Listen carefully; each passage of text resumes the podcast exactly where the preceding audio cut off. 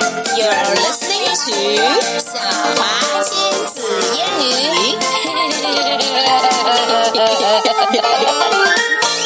你的伴奏好奇怪呀、All right, today we're gonna read 牛津阅读树第几集呀、第四集的 一本 story, and it's called The spaceship.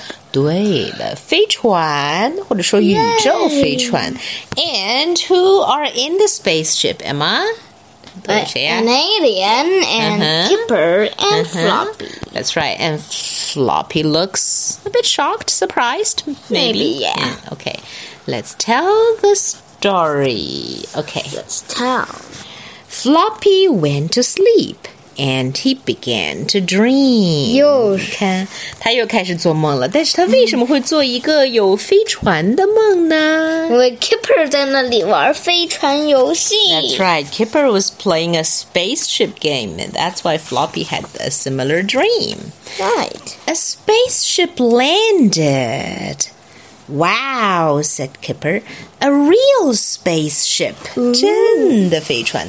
An alien came out. I'm I am Zig, he said. And this is my dog Zog. Zig and Zog. Hey, 像不像是 dog, but Z Zig, replaces Zog. 对。And 这个 alien 怎么办呢？他们似乎邀请了他们进入了 spaceship，对吗？Let's go into space," said Zig. "Oh yes," said Kipper.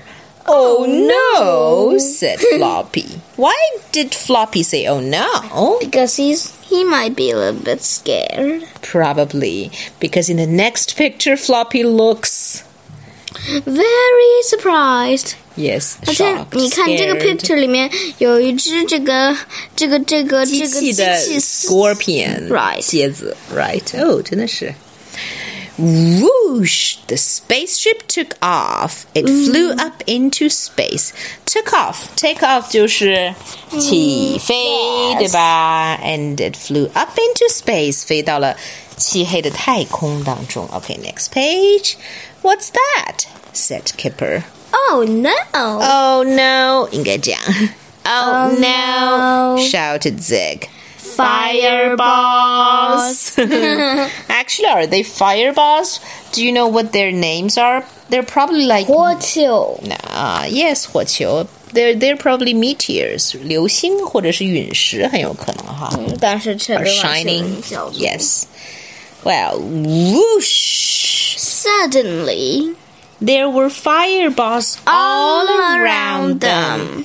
Help! 这是 Oh, Zog.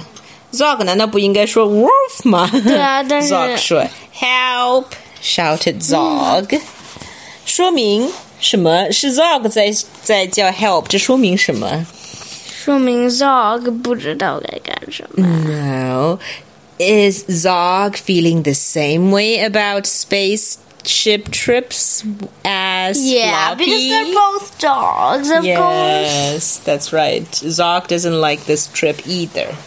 Crash! A fireball hit them. Oh no, 被击中了. The spaceship began to spin around. Oh, Oopsie. 我会说，呃，开始不停的旋转，该怎么办？为什么不给 spaceship 说一个台词呢？Ow! 好吧，probably we should too. Zig and Kipper bumped heads. Oh 哦，撞到了一起脑袋。Oh my head! groaned Kipper. Oh my head! 我的应该是这样。 groaned Zig. Oh my head! 对，groan 是什么意思呀，Emma？哦哦 my 呻吟， head 呻吟就是 groan 嗷。Floppy saw a very big fireball. It was going to hit them. Oh, no! Mm-hmm。 no. Look，我们又看到一只机器做的。